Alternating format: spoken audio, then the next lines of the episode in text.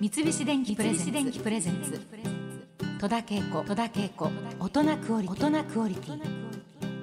それでは今日のお客様ご紹介いたしましょう元日本放送現在はホリプロ所属フリーアナウンサーの柿花忠さん通称カッキーですよろしくお願いします柿花忠さん、はい正しいというあの字はこれ正しいというねはい正という漢字ですけれども、実は1972年の1月1日生まれそうなんですよお正月に生まれたんで、ただし正月の正だ、ねそうなんだしかもカッキーはなんと帰国子女だそうです ね帰国子女じゃないです全然知らなかったえどうなんですか、言葉のトリックでうんうん僕が生まれたのは1972年の1月1日沖縄が返還されたのがこの72年の5月なんですねこうということは僕が生まれた時はかろうじてというかまだ日本に復帰してないはいはいはいでも実はだからといってじゃあ僕がアメリカの国籍だったかと いうと違うんですよ僕それ疑問に思って子供の頃母子手帳を母親に「まだ持ってる?」って聞いたら「あるよ」っていう奥から出してきて見たら母子手帳が琉球政府が発行している母子手帳で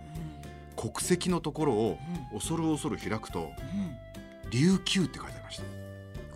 すげえかっこいいなと思ってなんか 素敵琉球だったんだそうなんだ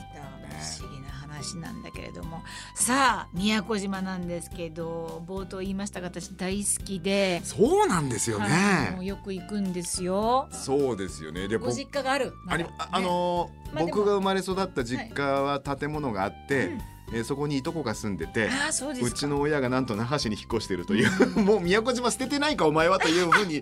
いやいやいや言われそうですけどでももう心のふるさと宮18まで言いましたそうですか、はいまあ、びっくりするぐらい今宮古島潤ってますからねそうですよね、はいそれであの島がさあの宮古島はあの、、はいいっぱいこうつながってるじゃない8ですかつあるんですね八つもあるんだ宮古島を中心にこれ上からいくと池間島大神島、うんで大きな伊良部島、はいはいその横に下地島ですねその今空港そがうできそうた空港ができたねで栗間島うん多良間島民奈島ってあるんですねすごいでそのうち池間島うん伊良部島栗間島3つが橋がつながったんでつながったんです、はいここは全部行ったことありますこれがまあねでインスタ映えで、イラブにはそうそう橋のところねイラブにはよくご飯も食べに行くところがあるのでうんうん、あのしょっちゅう行くんですけれども、はいそうなんですよ橋がつながったからもう行き放題ですそうですね、はい宮古島は一応データだけ言うと総面積227キロ平方メートル沖縄県全体の一応10分の1、で一応サンゴ礁でできてる島なので雨が降っても全部地下に流れちゃうんですほだから地下水が、うんないのでう、うん地下にダムを作ったんです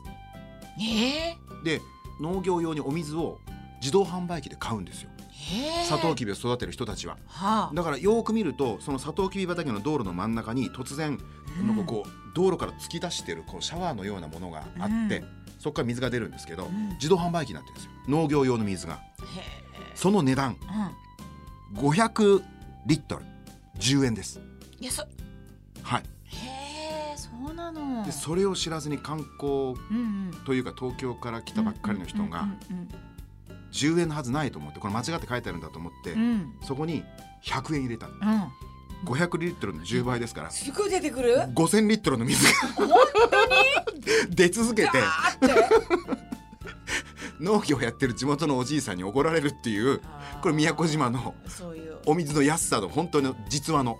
なんですか、はい、そうそういう珊瑚礁の上にある島がへ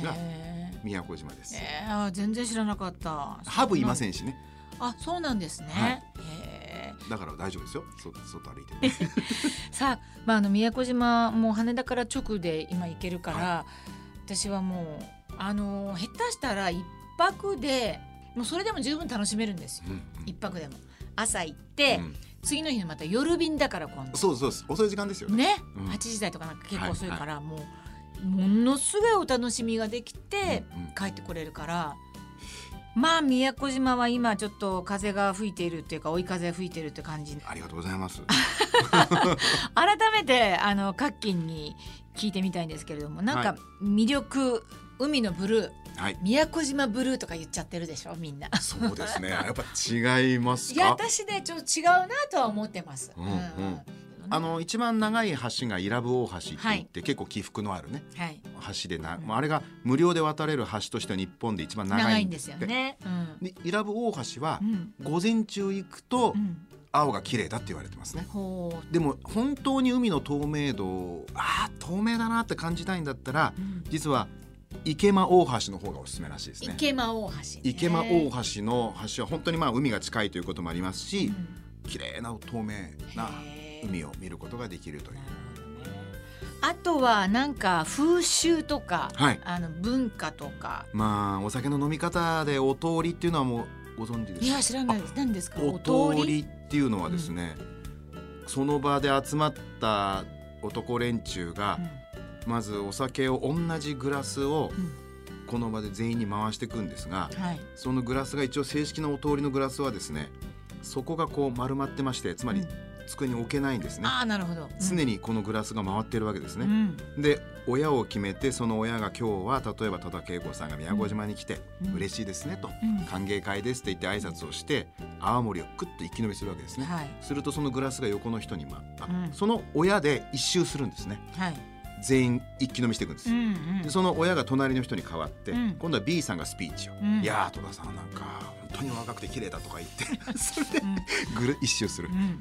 で延ま々た延家に。々延々お通りをするんですいよやーそりゃみんな強くなりますね。はいあーただあまりにもみんなお通りが好きすぎて体にも悪いし悪い悪い。これはちゃんと島の議会で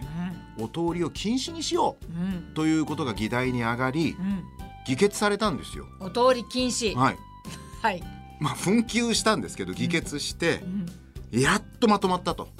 さあ飲もうんうんうでお通りまし たあおかしい。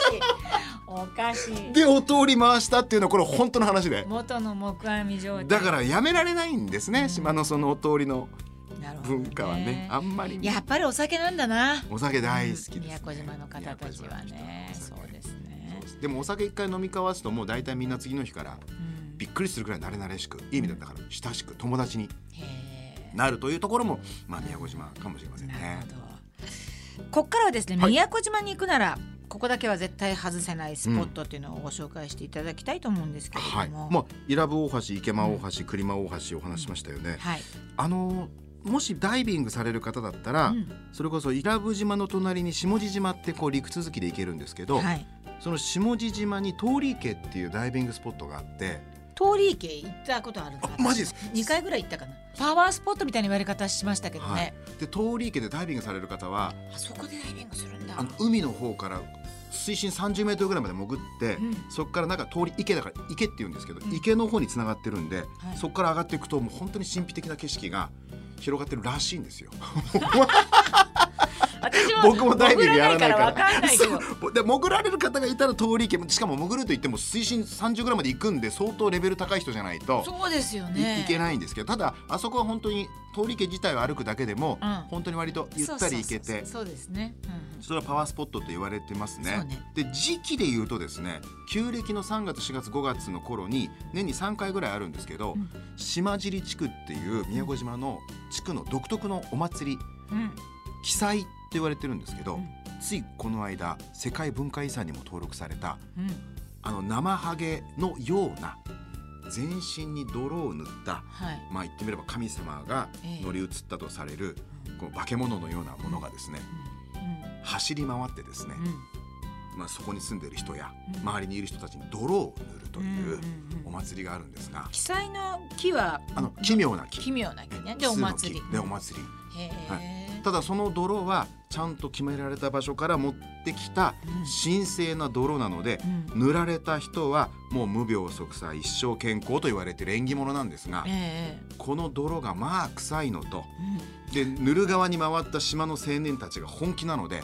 ええどんなに逃げても全力疾走で追いかけてくるんですねうん。うん。だからリアルホラーなんですよ、はあはあ。ええ、僕も子供の頃参加をしてあまりにも怖くて逃げ回って人の家にわからない人の家まで上がったのにそこまで追いかけてきて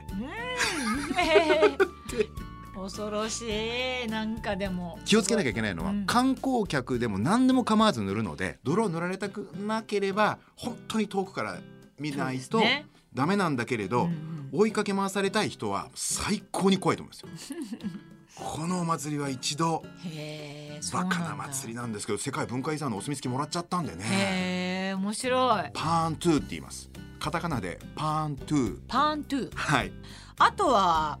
何がありますかトライアス宮ロ古ン島で、は毎年今やってますねそうなんだ僕小学生の時に第1回大会があって、